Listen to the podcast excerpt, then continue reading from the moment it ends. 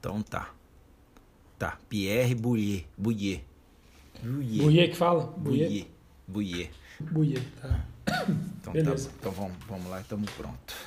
Paulinho.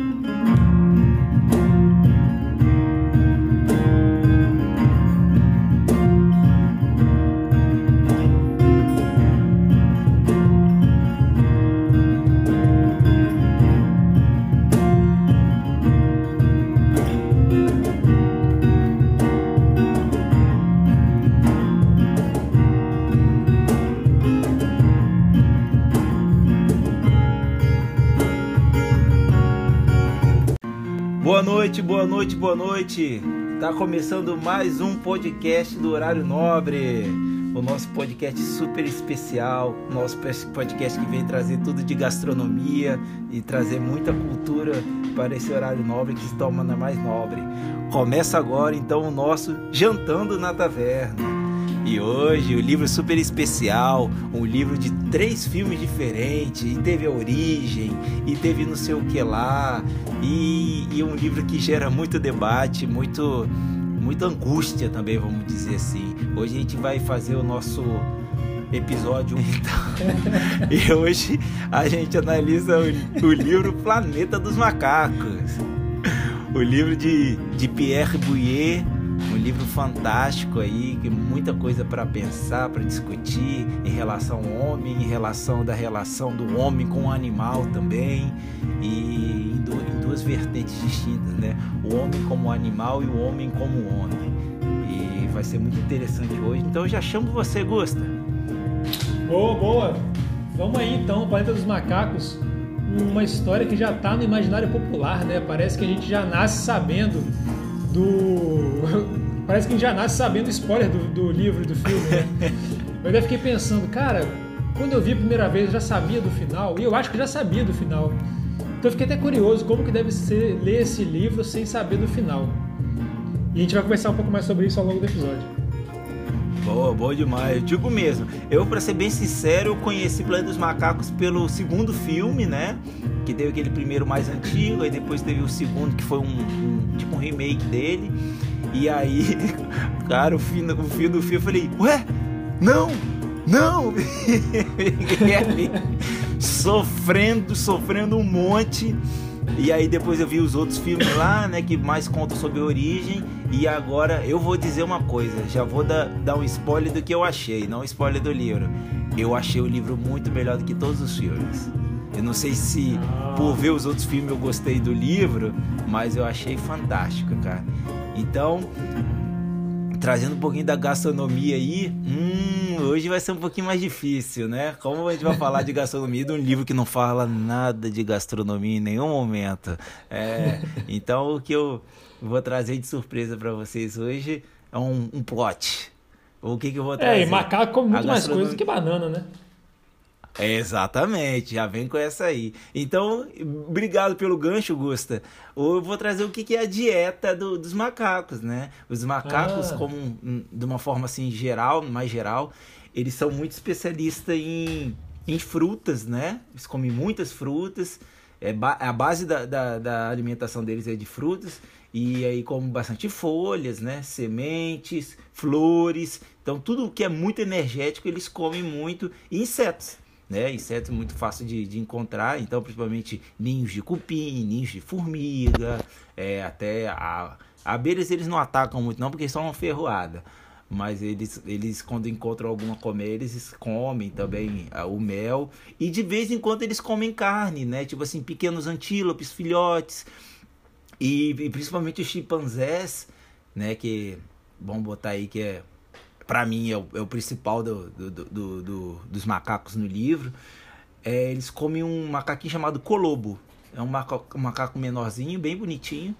E aí, de vez em quando, eles fazem uma emboscadazinha, matam e comem esses macacos, né? Afinal de contas, eles precisam de proteína. E, e acho que é interessante o seguinte: a gente tem muito o que aprender com os, com os macacos, porque a dieta dele é a base da nossa dieta, né? Nós também somos grandes macacos. Então, é, o, a gente investir em se alimentar mais de sementes e até mesmo de insetos é muito interessante para diversificar a nossa alimentação, né? Outras culturas já comem bastante insetos assim. Eita, no Brasil a gente é difícil, come.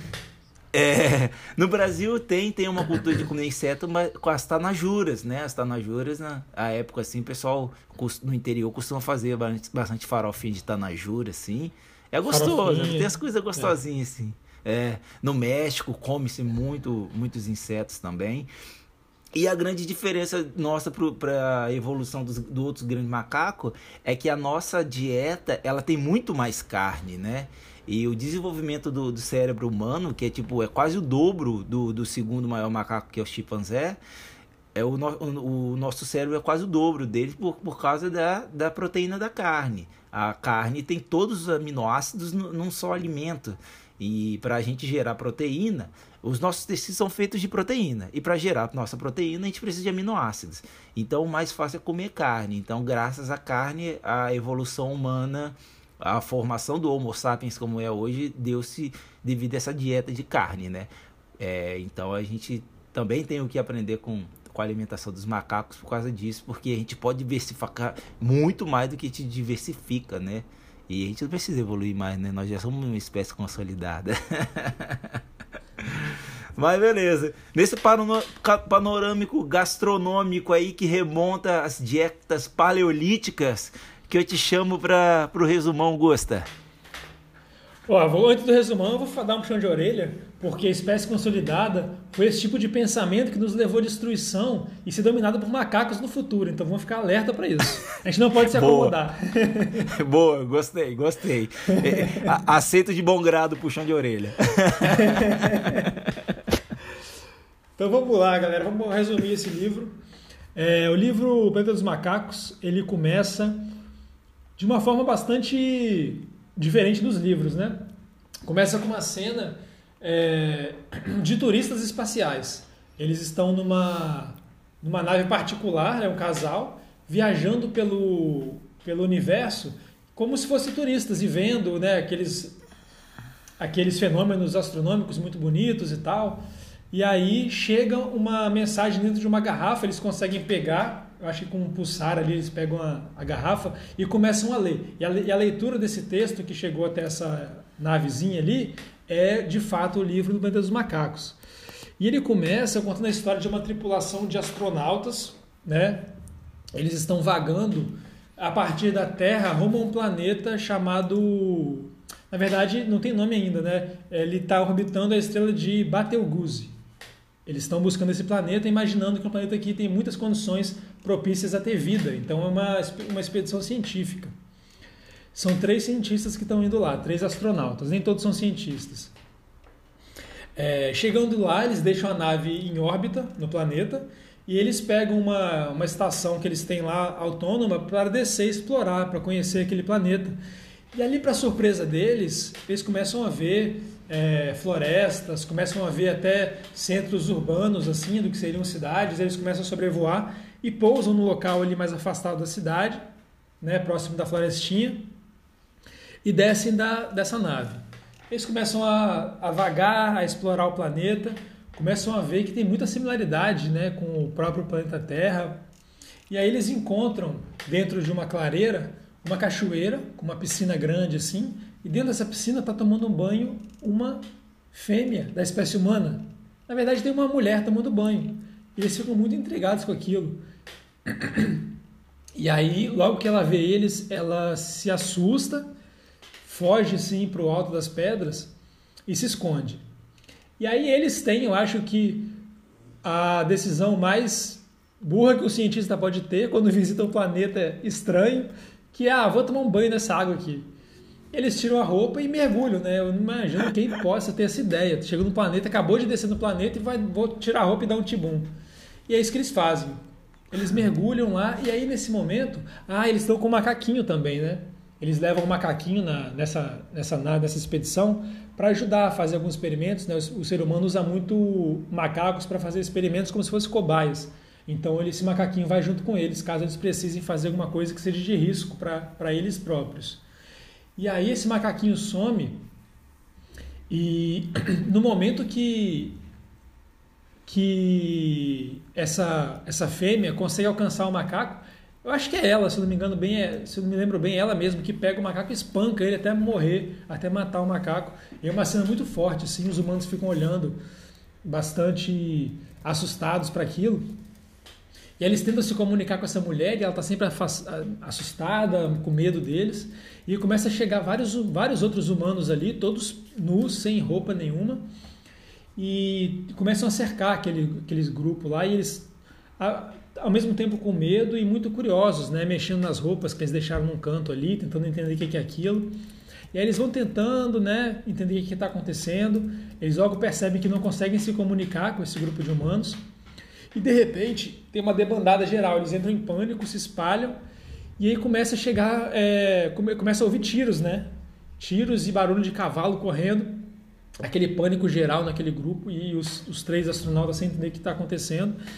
E é quando o Ulisses, que é o personagem principal, ele consegue se esconder entre as árvores assim, para procurar abrigo, e é ali que ele consegue ver que quem está chegando, cavalgando um cavalo e atirando nos humanos, é um gorila, vestido com roupa assim de caçador e correndo atrás dos humanos e matando e capturando o que ele consegue.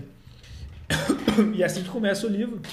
E a partir daí vai começar uma uma uma busca, né, da, desse, desse Ulisses para ele tentar entender o que está acontecendo, onde é que ele está, como é que ele foi parar ali, o que está acontecendo ao redor dele, e aí já começa a ser campo de spoiler que a gente vai deixar para a parte final do episódio, para a segunda parte. Boa, boa, boa demais. É, é bem, é bem intrigante logo no começo, né? Então parece que eles, que eles vão fazer contato com, com uma civilização e fica todo um mistério ali. E daí pra frente é só pra baixo. aí, aí, a gente começa a ver ali o, a questão dos. De, de, como, de como que acontece, de como é a dinâmica do planeta, né? E aí começa, começa o livro, né? Parece que o livro começa depois que eles descobrem quem é essa civilização, né? Que começa a se desenrolar é. aí. E eu achei esse vê... começo muito bom já, essas cenas assim, achei. Ainda mais pensando com a cabeça de alguém que não conhece a história, né? Deve ser bastante intrigante. Mas realmente é. a gente que já entra para ler o livro sabendo o que está acontecendo perde bastante da experiência. E, é, e eu gostei desse começo que eles falam de, de que eles estão vo, vo, voando uma velocidade quase é, a velocidade da luz, né? Que é a velocidade da luz menos alguma coisa. E tipo assim, sei lá, como se fosse 99% da velocidade da luz. E que aquela deslocação espaço-tempo, quando eles voltassem para a Terra, ia estar muitas gerações na frente, né? E eles tinham noção disso. E achei isso muito legal, deixar claro isso no começo, para entender o que, que poderia acontecer depois, assim, né? E então já, já fica ali já sabendo, pô, vai estar tá tudo diferente quando mudar, né? Então aí já já prepara para um um futuro futuro dentro do livro, né? Mas beleza, então vamos aí é, passar é, para essa nossa outra parte, que eu quero saber qual é a sua nota do livro e qual é o seu personagem favorito. É, pô, assim como o 1984, eu achei os personagens não muito. Não é o forte do livro, né? Os personagens não são fortes do livro. Sim. É, eu não achei nenhum personagem assim, ah, esse é um baita personagem, esse é um personagem muito bem construído. É, então, assim, para escolher um, eu vou, vou, vou escolher a Zira que é a, a chimpanzé que primeiro percebe assim essa essa essa fagulha assim, essa coisa que o aquele o Ulisses, né, que é o personagem principal, tem alguma coisa diferente, ela de alguma forma tenta percebe isso, se não fosse por ela, não existiria história, porque ela os outros que lidavam com ele é, ficavam rindo das coisas que ele fazia, achava que era palhaçada, e ela que sim que percebeu que tinha alguma coisa diferente nele. É, eu acho que depois quando até quando o marido dela chega na história, ela acaba sendo um pouco diminuída de importância, assim. Uhum. Mas ela ajuda assim até o final, participa. É, não achei nenhum personagem assim, um baita, um mega personagem muito bom, muito bem construído, que eu me apeguei demais. Mas para escolher, eu diria que o melhor foi a Zero. Boa. E para nota, eu dei nota 4. É, eu, eu, baixei um pouco a nota. Assim, eu achei. A, a ideia do, do livro é genial. É, o, o, o, plot que o cara pensou, é, a história que ele criou é, como plano de fundo para essa narrativa que ele apresenta para gente é genial. É, tanto é que a quantidade de filmes que foram feitos, de série, que foram feitos a partir disso, ele faz a origem, né, faz tudo. Já, é, a ideia que ele teve é genial. Mas eu acho que o desenvolvimento da história mesmo do livro tem algumas coisas que é, me pareceu um pouco que vai acontecendo sem explicação, me parece um pouco jogado, e somado a isso, é, a fraqueza dos personagens, que na minha opinião foi um, foi um ponto fraco também. Mas eu não dou nota abaixo de 4, porque realmente a ideia que o cara teve para escrever isso é genial, e ao longo da história ele consegue jogar muitas reflexões, né? Essa, essa ideia uhum. que ele teve para plot, ele, é, ele conseguiu explorar várias. É, várias reflexões assim para a gente ter em relação a gente mesmo que para hoje essas reflexões já parecem uma coisa mais consolidada na nossa cabeça mas na época que ele foi publicado, década de 60, isso devia ser uma coisa muito mais que era muito mais tabu, né? Então, é, para isso eu dou nota 4. Sim. É, e aí agora manda eu... o seu, manda aí seu melhor personagem e sua nota. Boa. É, cara, o que você falou, né? Tipo, o próprio personagem principal lá, o. Nossa, qual é o nome dele? O humano principal. É Ulisses, né? Ulisses. Isso, Ulisses. Ulisses. É o próprio é o próprio Ulisses, ele fica meio meio como condutor, né, do que está sendo visto e não fica não é aquele personagemzão assim que faz as coisas e tudo mais. É, eu fiquei tentado no Cornelius, né? O Cornelius um, um grande cientista ali da academia científica do, do planeta dos macacos. Eu já fiquei ali, né? Já puxando para ele assim, opa, vamos valorizar a classe. Mas a, a Zira me conquistou também, cara. Eu acho que ela é uma cientista e ela tem uma empatia muito grande e ela vai, ela junta a razão e o passional ao mesmo tempo, tanto que tipo assim, ela em alguns momentos que o Ulisses é mais passional, ela fala assim: Eu entendo você, mas a gente não pode fazer isso neste momento, porque só vai dar merda. Então ela, ela, é, ela é, um, é uma personagem muito equilibrada, assim. Então ela me conquistou muito, assim. Eu acho que é o meu é, eu acho não, é o meu personagem favorito, assim, minha personagem favorita. Eu gostei bastante. E quanto à nota do livro, eu, cara, eu tava tentado a dar 4, porque Tipo, eu consegui entender que a história não é de nenhum personagem, a história é, é do planeta, né? E daquela sociedade. É. E, a, e aí, é aí. Mas eu acho que ficou muito jogado a questão de, tipo assim, do final, o que, que aconteceu aquilo. Tudo bem que o que aconteceu no, no planeta não era muito importante, porque a história era dos macacos e não dos humanos que estavam lá. Então eu fiquei pensando, pô, uhum. cara, acho que ficou meio vago. A gente consegue entender vendo os novos filmes. Os novos filmes preenchem é. bem essa lacuna, né? O Planeta dos Macacos, a origem, preenche muito bem a lacuna. Então você, porra, que louco, né, que isso aconteceu. Mas a, a o que me faz sair de 4 para uma nota maior foi que eu entendi, tipo assim, o livro me perturbou e eu gosto disso. E que eu fiquei pensando foi, pô, esquece os humanos, velho. O planeta é dos macacos, esquece, não é vai contar a história dos humanos, né? Então, a minha nota desse uhum. livro, por, por, por, essas duas últimas razões aí que eu dei agora, é um 4,5, que é um livro muito bom, muito a se pensar mesmo. E eu acho que deveria ter uma continuaçãozinha, outro livro, né? Mas eu acho que, eu acho que o, o Pierre Bouillet ficou meio preguiçoso. Assim. Ele falou assim: ah, joguei. Levantei a bola, vocês cortam do jeito que vocês quiserem, né? Agora o ponto é de vocês. é, os filmes, quando eles fizeram a continuação para os filmes, sempre o, o, primeiro eu acho que ficou melhor, né? E eu acho que ele até começou ah. a escrever nessa edição da Aleph, que é do livro que eu, que eu tenho aqui, tem uma entrevista com ele e ele chega a falar que ele começou a escrever, era O Planeta dos Homens, o, o nome da continuação. Ah, ia Mas ser aí e caralho. ele já escreveu como forma de roteiro, já para o cinema Ah. mesmo. Mas ele não foi Ah, pra frente. legal. Ah, massa. E aí os, os Mas filmes beleza, todos então. são roteiro original do, do diretor, do, do Sim, roteirista, sim, né? sim. Não, não é dele. É. É, e eu tava lendo também que até as, as outras, os outros filmes, outras modificações, tem, tem, tem mão dele também, né? Nisso daí tudo. As que vieram depois, tinha o que você falou aí, que já Ah. existia uma forma de roteiro, então tudo vem, vem adaptações das próprias ideias dele, não, não são novas ideias, né? São ideias originais do, do próprio autor mesmo. Uhum. Então acho que, acho que por isso ficaram tão bom, né? Preencheram tão bem essas lacunas, né? Mas beleza, como a gente já disse aqui, tem muito a ser discutido, tem muitas questões legais e tenho certeza que a gente não vai levantar todas, porque esse livro é bem denso também, né? É um outro exemplo de clássico aí. Eu acho que eu acho que ele tá paralelo assim ao 2001, sabe, cara, de de ficção futuro, num futuro que vai É. discutir questões hu- humanas, né? E mesmo sendo dos macacos, as questões são humanas, né? Isso é muito legal, Uhum. esse, o que você falou, esse plano de fundo do, dos macacos nos remonta às coisas bem legais aí que a gente vai começar agora dos nossos análises filosóficas.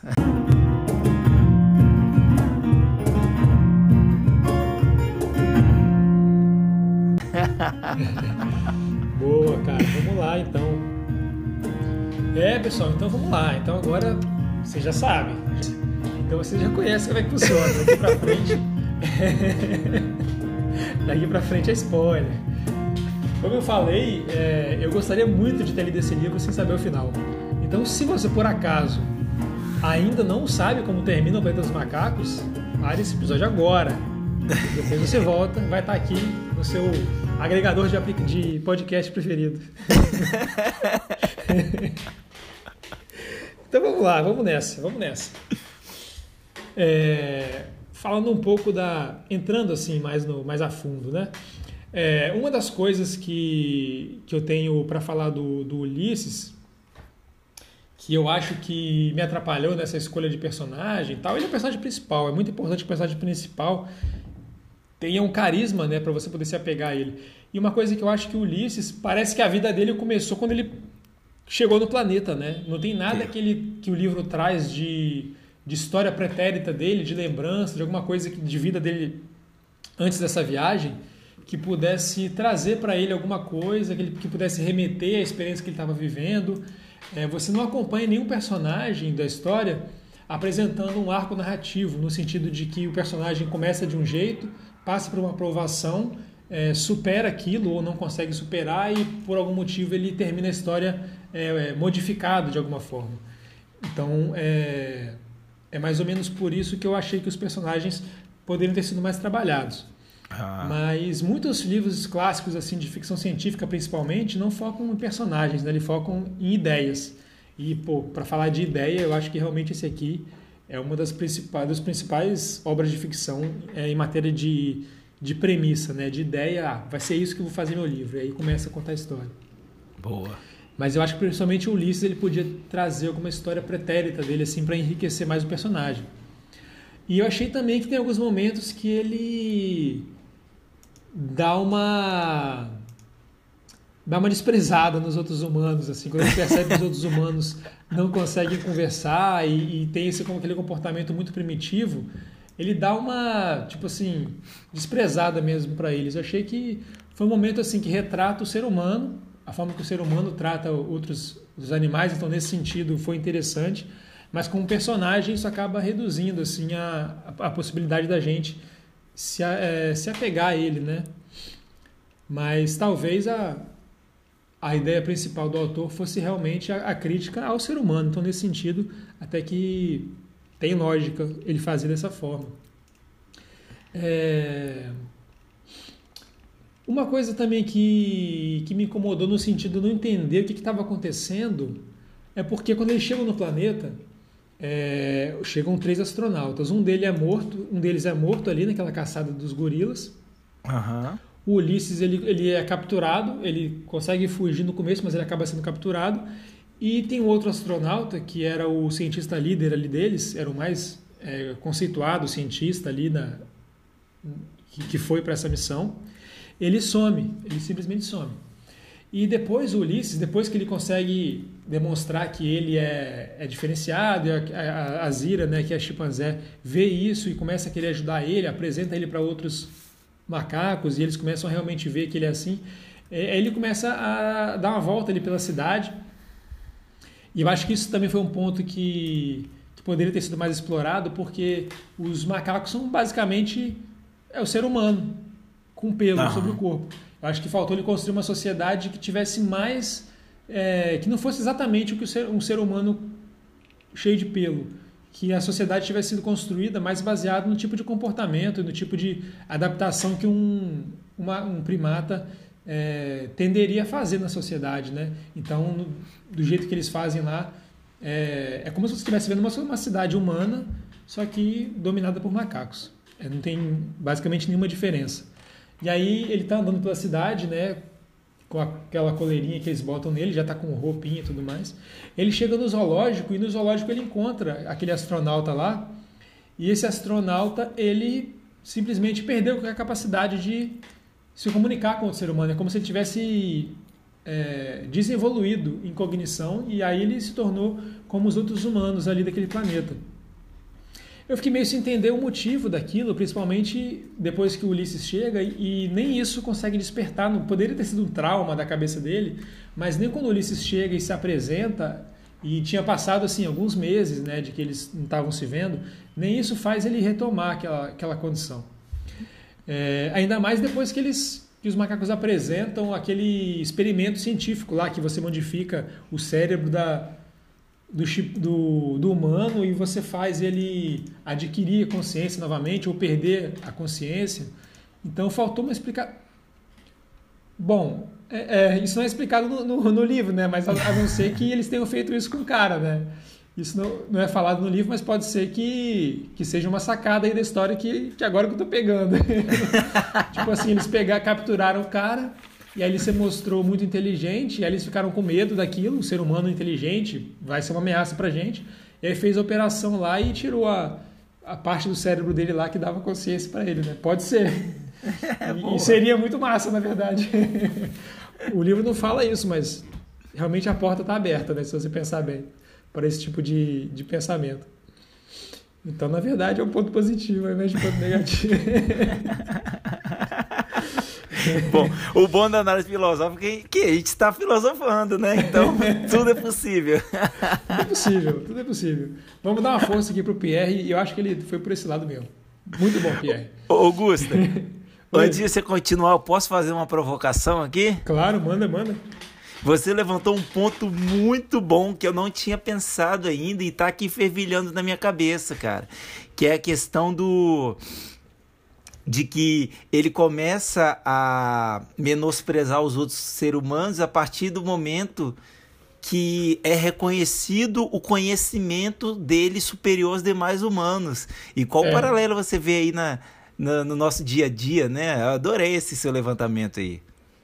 Ah, cara, na hora que eu tava lendo, eu, a primeira coisa que me fez foi, pô, o cara é meio não sei se a gente pode xingar aqui no podcast, meus pais. vamos tentar o, o menos escroto, né? possível. Né? é, não vamos desmonetizar o episódio. É. Como se a gente ganhasse alguma coisa. Mas achei ele meio, meio, meio. Na primeira reação foi, pô, o cara é meio escroto. Mas se a gente pensar da forma que a gente trata os outros animais, é basicamente assim. Né? A gente tende a, a desvalorizar outras espécies simplesmente porque elas não demonstram uma capacidade superior de cognição, que a gente se enquadra assim, no topo da, da evolução. Né? Então é realmente como boa parte dos seres humanos iriam reagir, eu acho. Ah, Você boa. pensou alguma coisa diferente? Não, cara, é, é tipo, eu, penso muito nisso, porque, tipo assim, é, é pelo menos na, na sociedade brasileira, o conhecimento, na maioria das vezes não, é quase sempre usado como uma arma, sabe? Tipo assim, eu tenho conhecimento, então fica calado aí que você não sabe o que você está falando, ah, porque sim. eu que tenho conhecimento, entendeu? E é uma discussão que vem tendo, principalmente dentro da academia, né? É, da geração mais, mais de agora, assim, mais jovem, que é isso, cara. Porque, tipo assim, o conhecimento não é arma. Se você tem o conhecimento, a sua função é passar para frente e não se sentir superior aí por tê-lo, entendeu? Então é, é uma questão bem sensível, assim, né?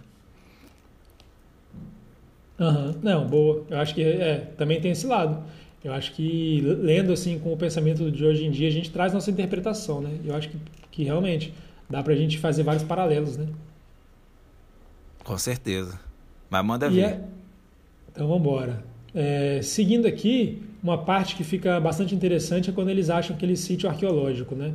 Boa. É, então ali o, o Cornelius, que é o marido da Zira, ele é um arqueólogo e aí ele leva o Ulisses nessa, nessa viagem, eles pegam um avião, vão até essa cidade aí, que eles encontraram, escavando lá, encontraram ruínas de uma cidade.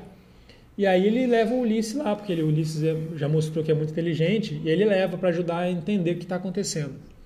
Eles, ali eles encontram uma boneca.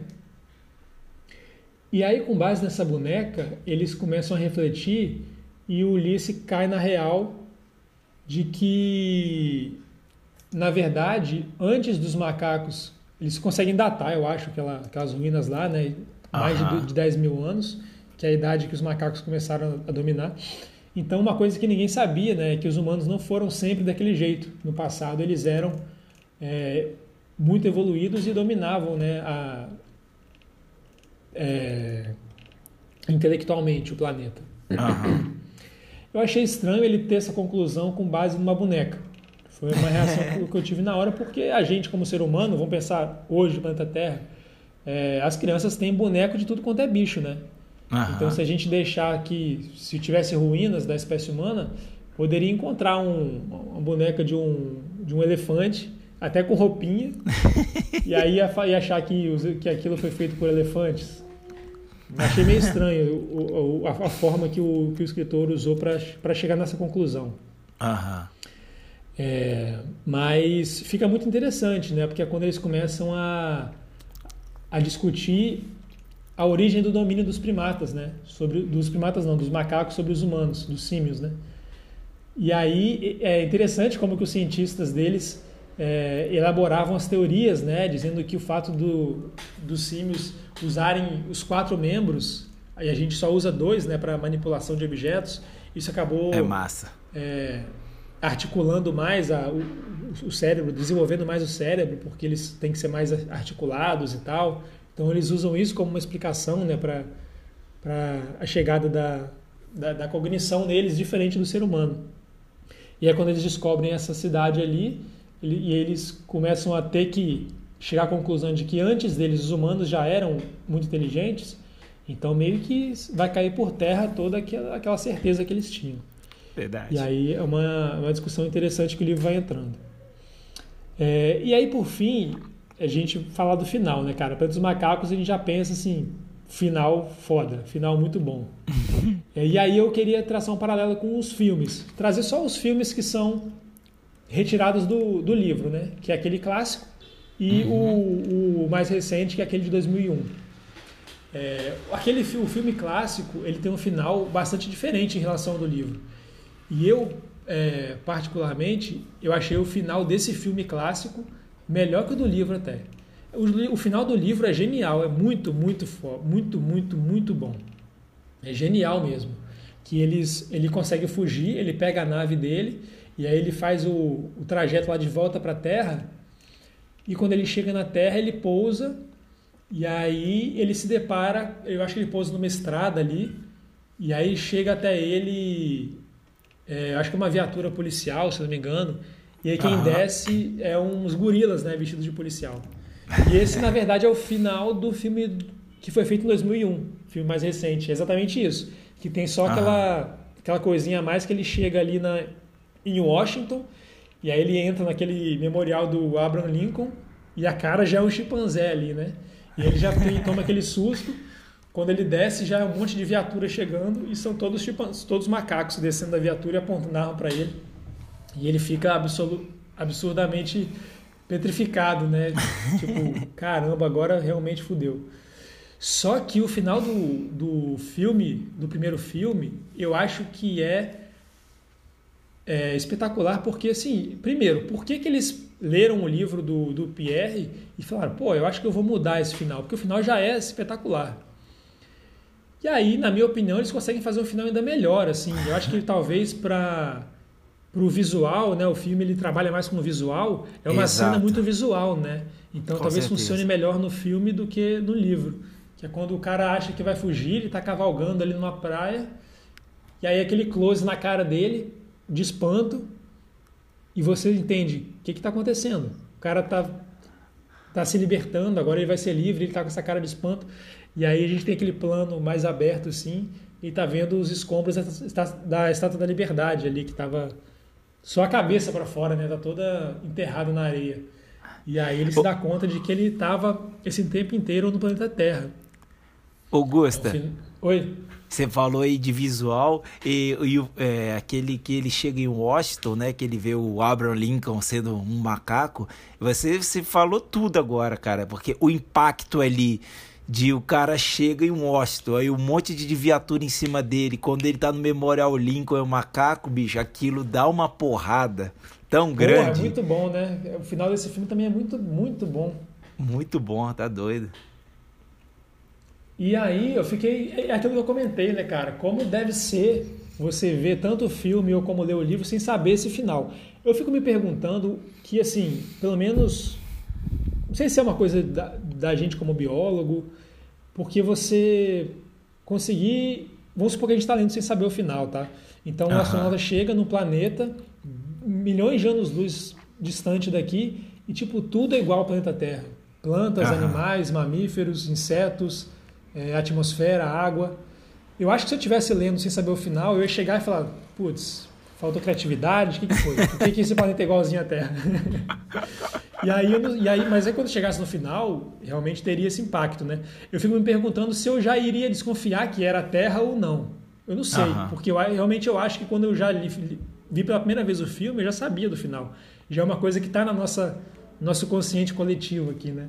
Mas é interessante. Eu não sei como é que eu iria reagir pela primeira vez aquilo. Talvez se eu tiver um, um, filho algum dia, eu vou botar ele para ver, vou ficar filmando, vou ficar vendo. Ver qual é a reação, né? Ver boa, a reação dele, ideia. é o único jeito. Vou, vou, é vou dar pro meu sobrinho. Boa. Qual a idade dele? Não, quando eu tiver. Ah, tá. é, então vamos aguardar um pouquinho, galera. A gente avisa vou... quando for a hora. Augusto. E é isso aí, vai, diga. É interessante aí, eu vou, eu vou, vou falar agora aqui para pegar esse gancho seu aí. É, você falou uma coisa muito legal mesmo, de, de tudo ser tão igual, né? Faltou um, um pouquinho, né? E a gente consegue se desprender disso depois quando a gente faz essa imersão que a gente está fazendo agora, né? Que o livro não se trata de contar outro planeta, né? E sim se contar desse, é, de contar desse contraste. Mas le, le, lembrando de Star Trek, é, tem uma coisa, uma, uma analogia muito legal, porque o planeta do, dos vulcanos, né? Que é o próprio planeta vulcano, ele não tem mares. Ele é um planeta todo avermelhado assim, ele não tem mares, né? Tem água normal, tem atmosfera normal. É, mas é uma, uma atmosfera um pouquinho mais tóxica, assim, né? Gases mais tóxicos, tanto que os vulcanos têm uma, uma imunidade maior do que os seres humanos. E ele fala, né, que o, o, esse planeta tem essa cor mais avermelhada, mais roseada, assim. E aí eu fiquei pensando, né, agora assim, pô, eu acho que é um planeta que não tem nem mar, porque em nenhum momento eles falam de, de mar, né, né no livro. É, não, não falam. É, aí fica, fica essa questão Verdade. aí. Fica no ar. Mas beleza, então, Augusto. Bom demais. Aí o, as análises filosóficas já começaram bem, né? Que já levantou os pontos aí bem, bem profundos, prontos que eu não tinha nem pensado também, como eu falei aqui agora. E eu vou falar uma coisa. O livro, para mim, eu li muito rápido esse livro. Ele é um livro pequeno, né? Teve uma noite aí que eu não consegui parar de ler o livro. Fui dormir uma e meia da manhã. Fiquei todo zoado outro dia, mas estava muito bom.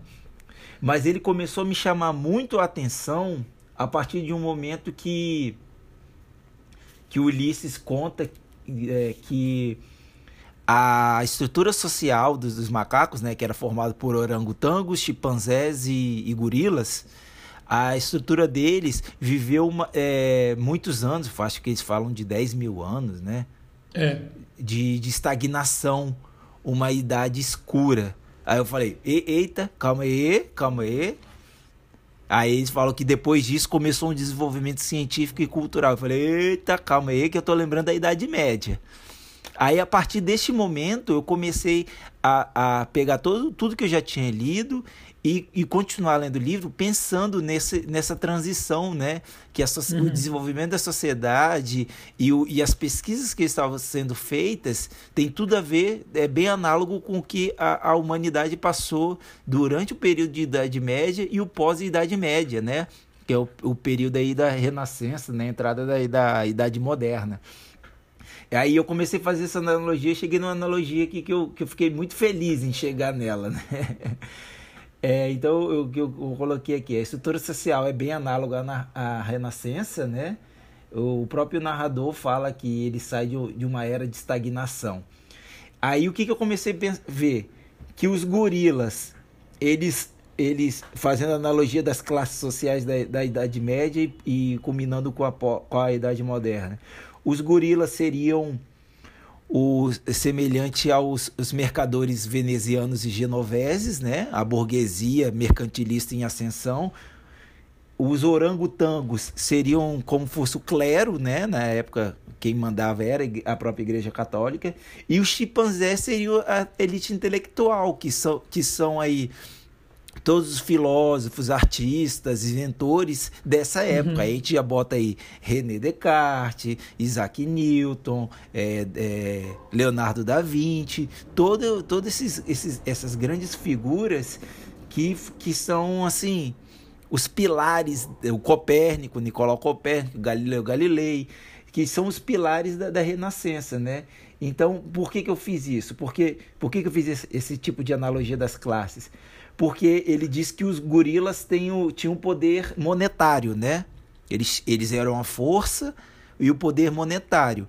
Ou, ou seja, eles eram aqueles que, tipo, eles tinham poder monetário, mas não tinham prestígio.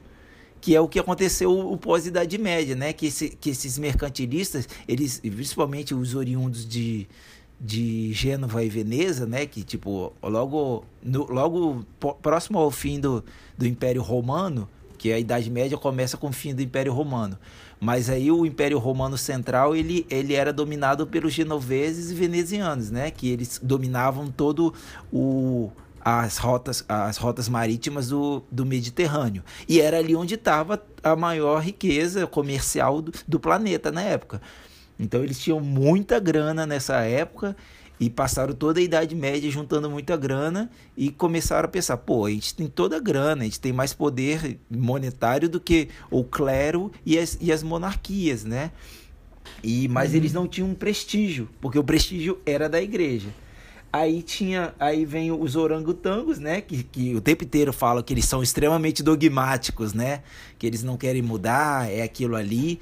É. Então eles tinham ainda esse prestígio oriundo da Idade Média, porque eles que mandavam em tudo. Mas como eles não tinham grana, eles tinham que expressar de alguém, tanto que ah, era dito que os gorilas que mandavam mesmo, mas como eles não tinham prestígio, eles mandavam através dos orangotangos, né? O que acontecia?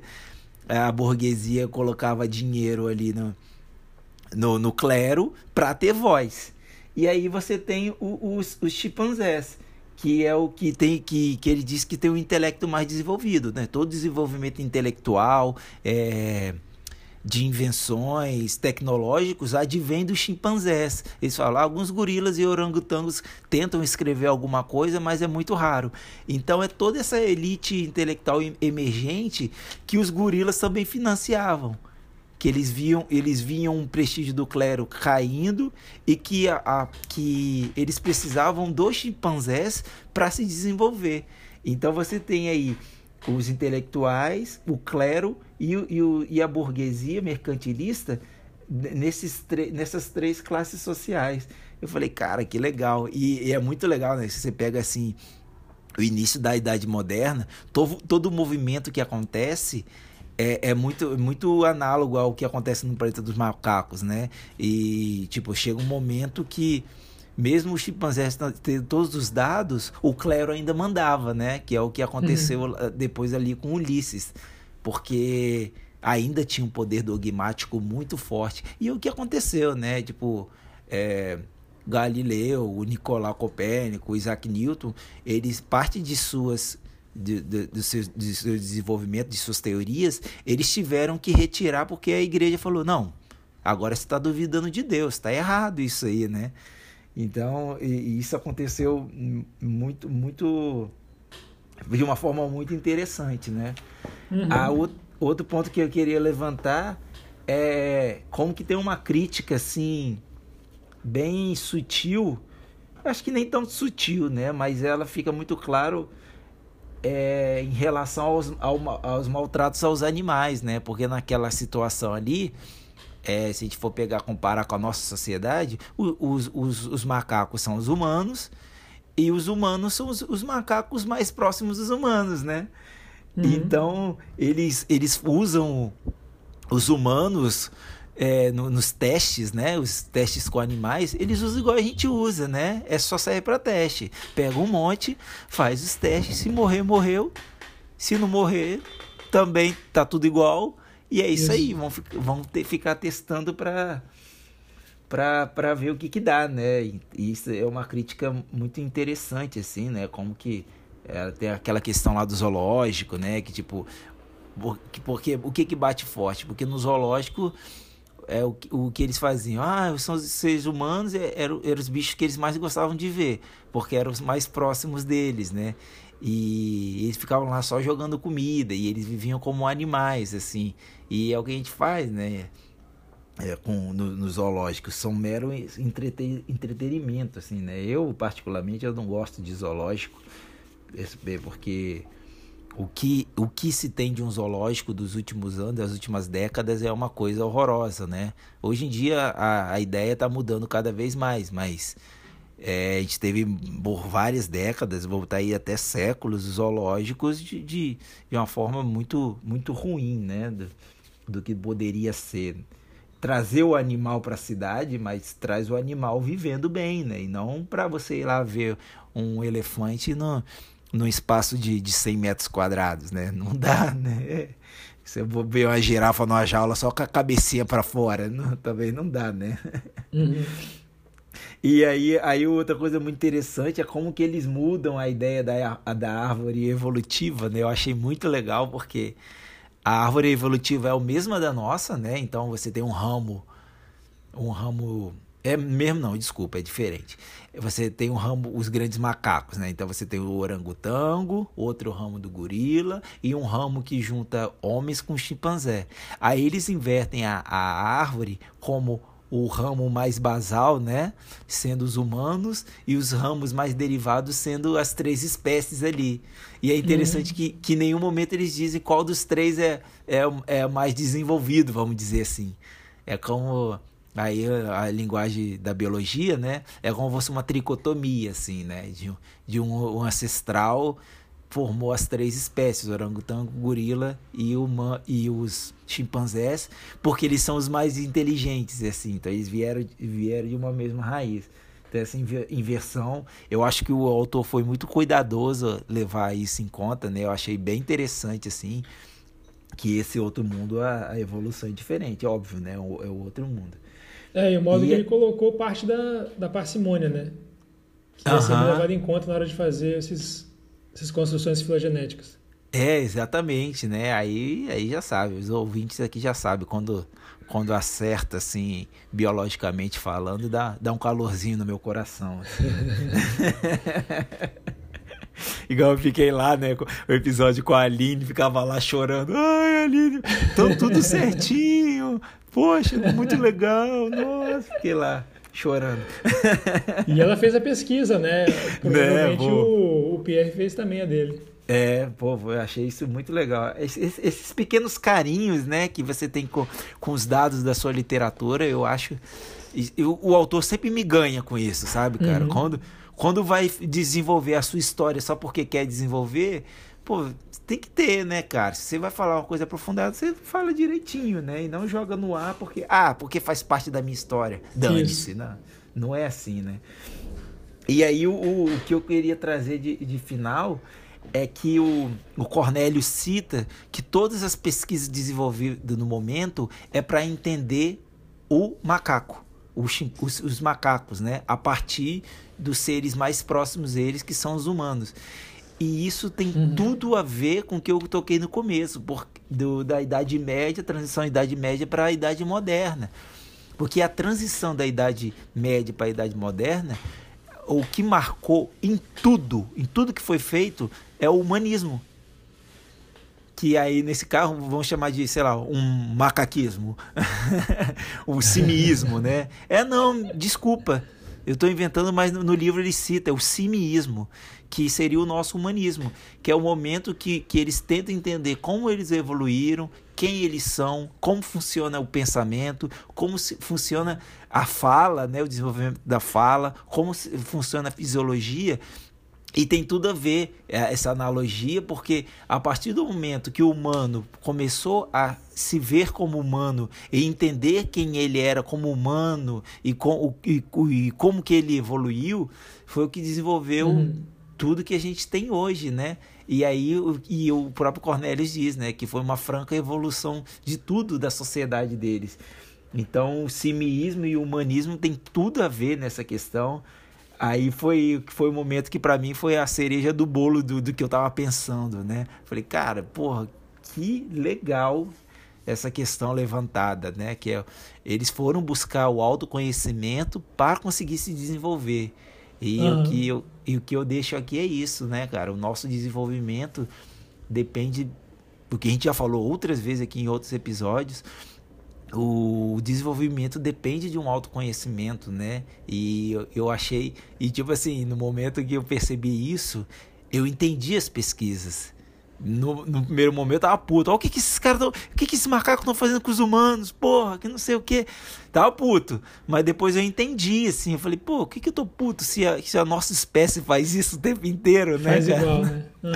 né? Tipo assim, calma aí, cara. Vamos se pôr, né? Tipo assim, se, se, se a gente fica puto lendo o que os macacos fazem, então a gente tem que olhar para o que a gente faz, né, cara? Até que ponto, né? Porque os caras estavam lá buscando ciência, dados científicos. A gente também, mas até que ponto esses dados científicos, ele é tipo assim, até que ponto o fim justifica os meios, né? Uhum. Então acho, acho que é uma série de questões que esse livro consegue levantar pra gente que eu fiquei bem, bem, bem assim. É... Perdi a palavra agora. Conquistado. Fiquei bem conquistado pela narrativa do livro. É um livro muito bom. Como a gente já disse, é um clássico, né? Que dá para uhum. ler outras vezes sobre outras visões, assim, né? Então, acho que outro livro bom que a gente consegue trazer, né? É. E esse paralelo que você fez aí com a, com a Idade Média, realmente parece que casou bastante, né? É bem possível, agora que você falou, que ele tivesse com isso em mente também na hora de construir a sociedade. Aham. Uhum. Da hora bem legal, demais. bem legal. Bom demais. Mas é isso, cara. Bom demais. E é aquela questão, né? Teve toda essa questão de evolução, de sociedade, de, de a gente pensar o que é sociedade, dessa nossa relação com, como sapientes em relação aos sapientes ou menos sapientes de demais animais. A gente não viu nenhuma guerra, né? Nenhuma questão de, de conflito, assim, de, de guerras, né? Uhum. É pouco citado mas isso não quer dizer que não tenha bomba. Então é com é com esse Caramba. gancho que eu chamo. Pergunta bomba.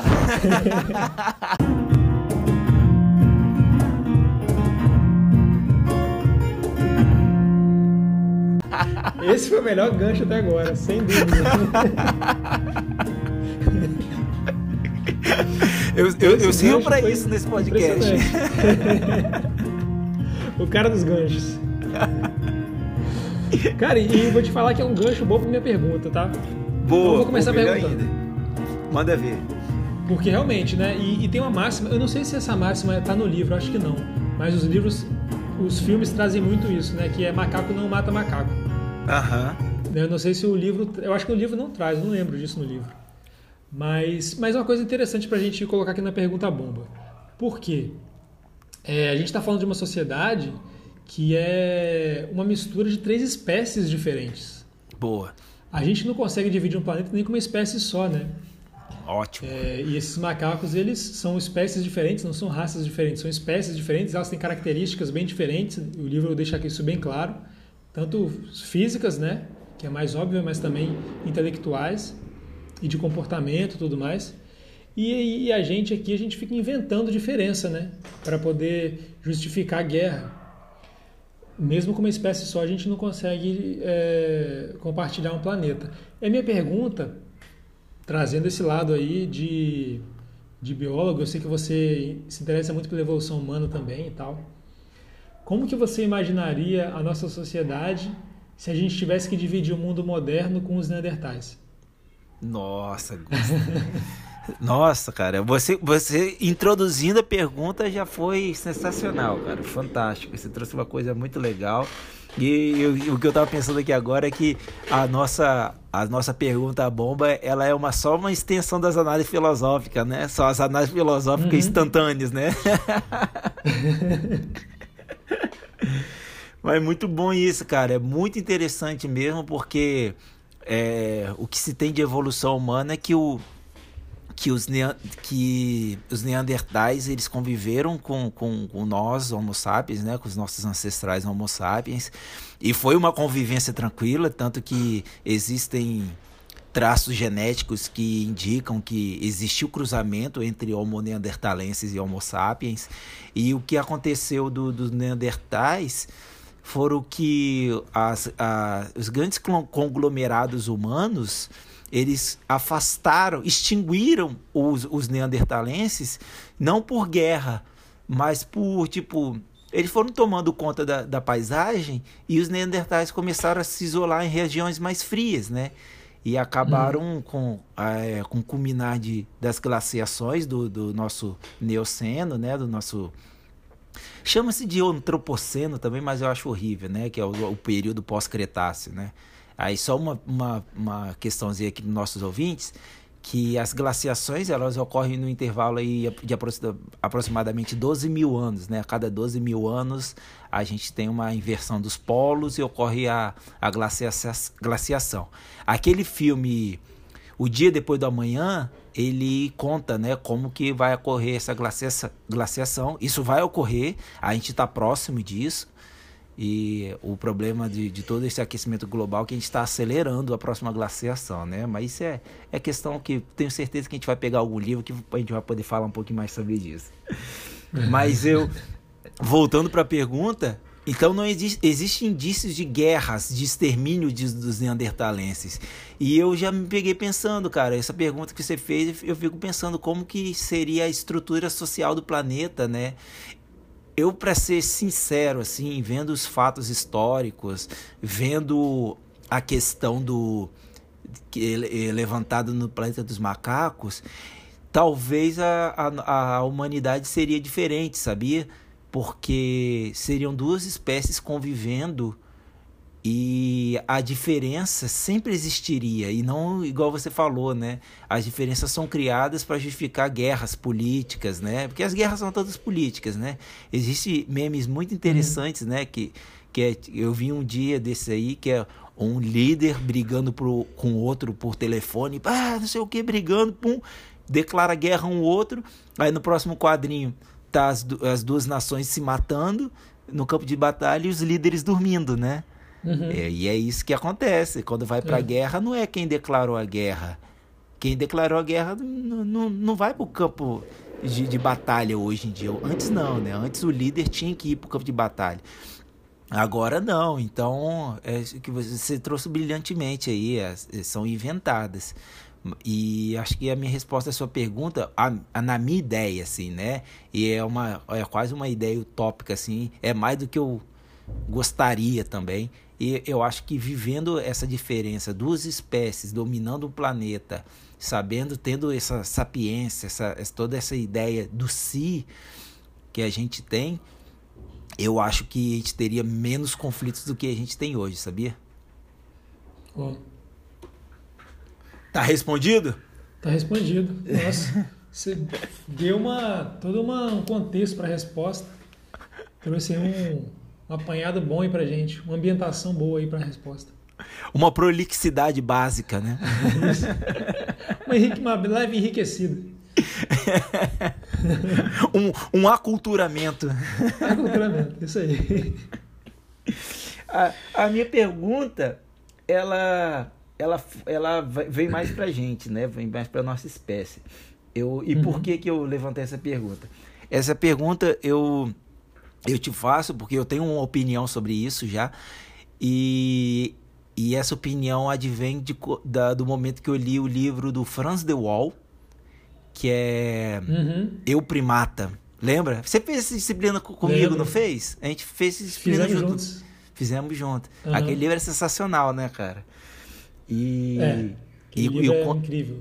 É incrível, cara. Eu conto que o desenvolvimento do, da psicologia humana, né, advém dos estudos com o do comportamento do, dos, dos grandes macacos, né? Que aí mais eu um, primata, né? É, eu primata. É, e queridos ouvintes, é, vocês querem saber um pouquinho mais, é um livro super interessante, vamos botar, vamos botar aqui na, na descrição já. E uhum. vale muito a pena ler. Porque acontece? Porque 80% do que a gente faz é extinto, né? As nossas ações no dia a dia, 80% delas, até mais de 80% em alguns estudos, indicam que são instintivas, não são coisas que a gente faz por porque vou pensar e fazer, tipo, vamos botar as básicas. Você não pensa em respirar, tipo, opa, tenho que respirar mil vezes por dia, só respirei 900, deixa eu terminar de respirar. Você não faz isso. Muitas ações que a gente toma em relação às outras pessoas são instintivas também, né, por causa de cada história. Então você vai reagir a uma pergunta, a uma resposta, elas são muito instintivas. E observando os grandes primatas, a gente, a psicologia conseguiu avançar muito. Então minha pergunta, Gusta, é que para você, quanto que o observar os animais ajuda a nos entender? Ah, tá. Boa, boa, boa. É... É, tentando a questão comportamental, né? Vamos puxar mais para o lado comportamental. Esse, esse livro que você falou realmente é um livro muito interessante, né? Para vocês terem uma ideia, é uma disciplina optativa que a gente tem durante o curso de biologia, que é toda baseada nesse livro. A gente lê o livro ao longo da disciplina e tem discussões durante, ao longo da aula e tudo mais. E em matéria de comportamento, a gente consegue. É, eu lembro que foi apresentado um artigo para a gente também. Uhum. Nem lembro agora se foi com base. Foi nessa disciplina mesmo, né? um artigo sobre comportamento humano. E aí ele falava que a gente entende é, alguns comportamentos que são tidos como instintivos não para justificá-los, né? Mas para a gente entender que ele está presente na gente e de certa forma, a partir desse reconhecimento, a gente tentar evitá-los, né? Porque muitos comportamentos uhum. é, violentos, né, e, e de, de, dominação vêm dos nossos parentes mais próximos, né? É, a gente tem o, o, o grupo dos chimpanzés, é muito interessante, né? é, o Planeta dos Macacos ele não abordou os bonobos. Eu não sei se na época eles tinham tanto conhecimento assim sobre os bonobos. Ia ser bastante boa, interessante boa. ver como é que os bonobos verdade, vão se comportar cara. nesse livro. É verdade, Gustavo. Eu, gente... eu, eu, eu, pensei, eu pensei nisso também durante a leitura do livro, cara. Eu acho que nessa época eles não tinham certeza que eram duas espécies diferentes. É, provavelmente foi algo assim. E aí o livro traz muito, de forma muito interessante, né, essa diferença de comportamento entre os chimpanzés e os bonobos. É, como que os chimpanzés são um grupo muito mais violento, que define tudo com base na violência, e são grupos que são dominados por machos, e bonobos, que são, na verdade, é uma população de chimpanzés né, que está isolada ali no Congo, é, eles têm comportamentos completamente diferentes do, dos demais uhum. dos chimpanzés. É, são sociedades dominadas pelas fêmeas e basicamente ao invés de decidir tudo na base da violência, eles decidem tudo na base do sexo. então é assim que eles levam a vida deles. e, e acho que o, o, ser humano, ele de certa forma traz assim os dois lados. É, a gente tem muito claro na gente essa questão territorialista e, e violenta, e a gente também tem um lado é, mais apaziguador, e muitas vezes é visto até mais forte é, realmente no sexo feminino. Então é muito interessante ver como é que isso está espelhado nos nossos grupos irmãos, assim, né? É, e, E, cara, e é exatamente o que foi dito nesse artigo que eu achei que foi muito interessante, ficou marcado na minha cabeça. Ele fala exatamente isso, que a gente entender a origem dos nossos comportamentos, mas não para justificá-los, né?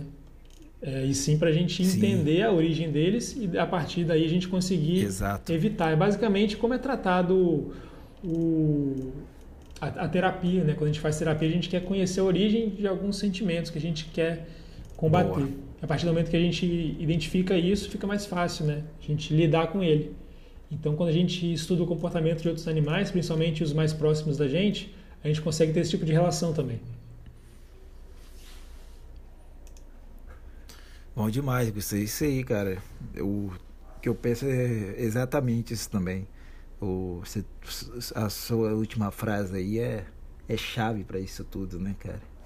E desse é livro, isso. cara, tô ah. lembrando aqui uma coisa só para não deixar passar. Que ah. eu lembro que no final do livro, acho que é o último capítulo, fala de um experimento que foi feito, que eu acho que pegaram um filhote de chimpanzé e botou para ser criado com uma família de bonobos, ou o contrário.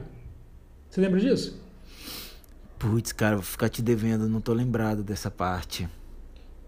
E, e, eu acho que a conclusão é que o, o, tipo de comportamento, o tipo de criação influenciava no comportamento. Ah. Tipo, pegaram o filhote de chimpanzé e botaram para ser criado por uma família de bonobos e ele não desenvolveu aquele princípio de violência que os outros chimpanzés acabam desenvolvendo.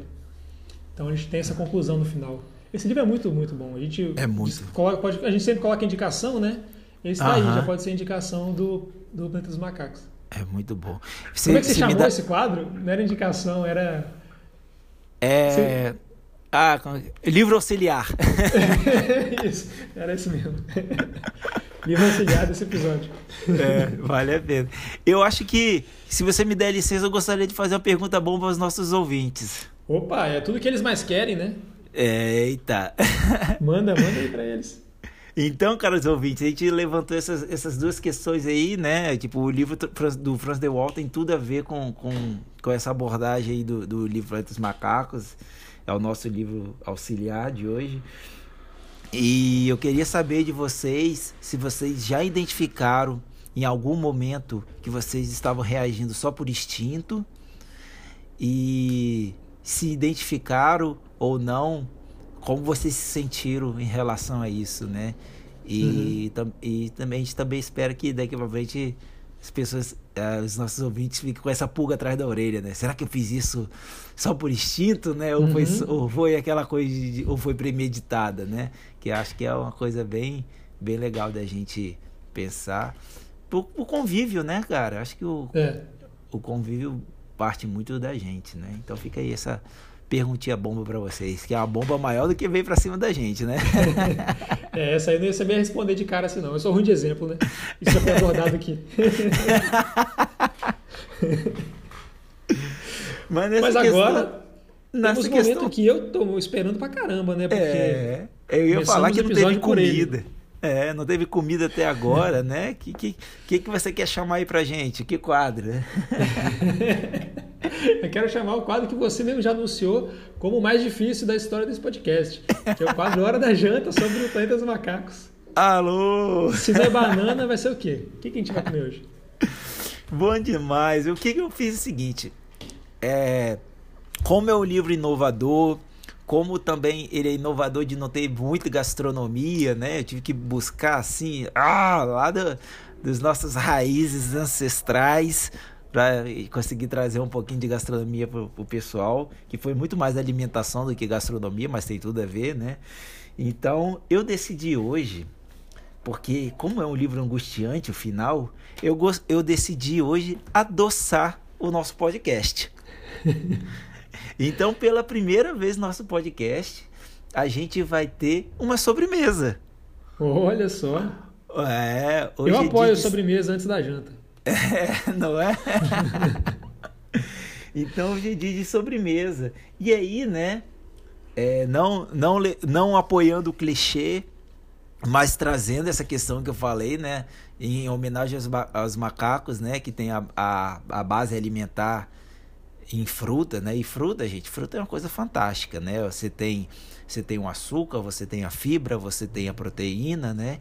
Então, a alimentação baseada em frutas é é algo assim muito importante para para a grande maioria do, do, dos animais, né? E para a gente principalmente. Então, o que eu trago para vocês hoje é o Banoff. Banoff. É, Banoff. Então, o que, que é o Banoff, né? O Banoff ele foi inventado na Inglaterra em 1974, né? Ele deriva de uma de uma sobremesa americana, né? Uma torta chamada Blum Blumkopf Toff Pie, que é uma, uma torta de é uma torta feita aí com, com caramelo, né? Um, tipo um doce de leite, uma torta bem saborosa. E aí ela foi adaptada na Inglaterra com, com frutas. Então tentaram fazer com maçãs, com frutas locais, né? E nenhuma deu certo.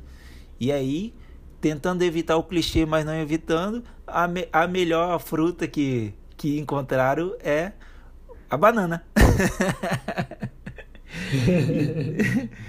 E aí esse e por, por ser a banana, acabou que esse essa, essa sobremesa se popularizou muito nos trópicos e principalmente no Brasil, que é onde a oferta de banana é muito maior, né? Óbvio, né? Que banana só cresce nos trópicos e se desenvolve nos trópicos. Uhum. E essa essa essa esse doce, né? Essa sobremesa ali foi feita, ele era relatos históricos mostram que era a sobremesa preferida da da Margaret Thatcher, né? A famosa dama de ferro do, da Inglaterra.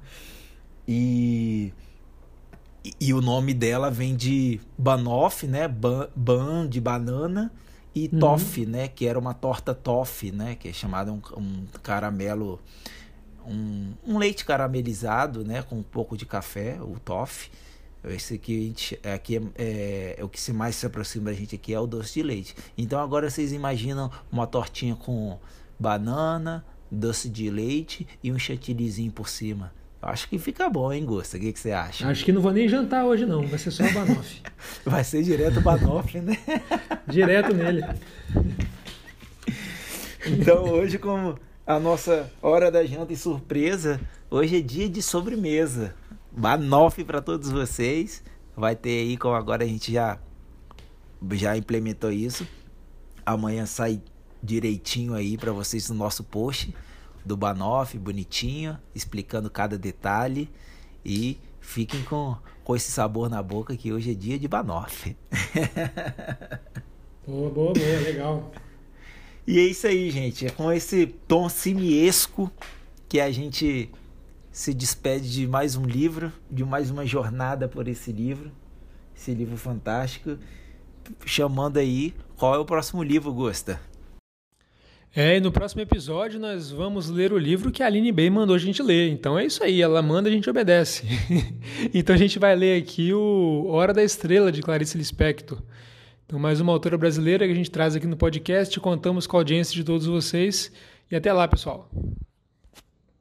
Então é isso aí. A gente já sabe qual o próximo livro. Já estamos chamando para o próximo, como sempre. E aquela chamadinha de segunda de sempre. E aí eu agora aproveito para agradecer mais uma vez a todos vocês. Muito obrigado por estar nos ouvindo. Muito obrigado por estar compartilhando. A nossa, os nossos seguidores estão cada vez aumentando mais, cada vez mais interação, tá muito legal. Todo dia que a gente abre Instagram tem, tem algum comentário, alguma curtida, gente nova chegando, algumas parcerias novas aparecendo também. Outro, outros, outros autores, outros escritores aparecendo também, seguindo a gente, tá, tá cada vez mais legal. E tudo isso é graças a vocês. Então, nós só temos que agradecer a todos, todos os ouvintes. Tá, tá, bem, tá bem divertido isso. Continue curtindo, continue compartilhando. A gente sabe que nós temos um público fiel, né? É, mas a gente sempre chama porque novas pessoas também chegam, né? então, quem vos falou mais uma noite do horário nobre do nosso podcast Gasto Literário foi Diego Barbosa. Com você, Gosta. Isso aí, pessoal. Também agradeço muito. Encerramos aqui com um grande abraço para todos. Até a próxima. Vinheta.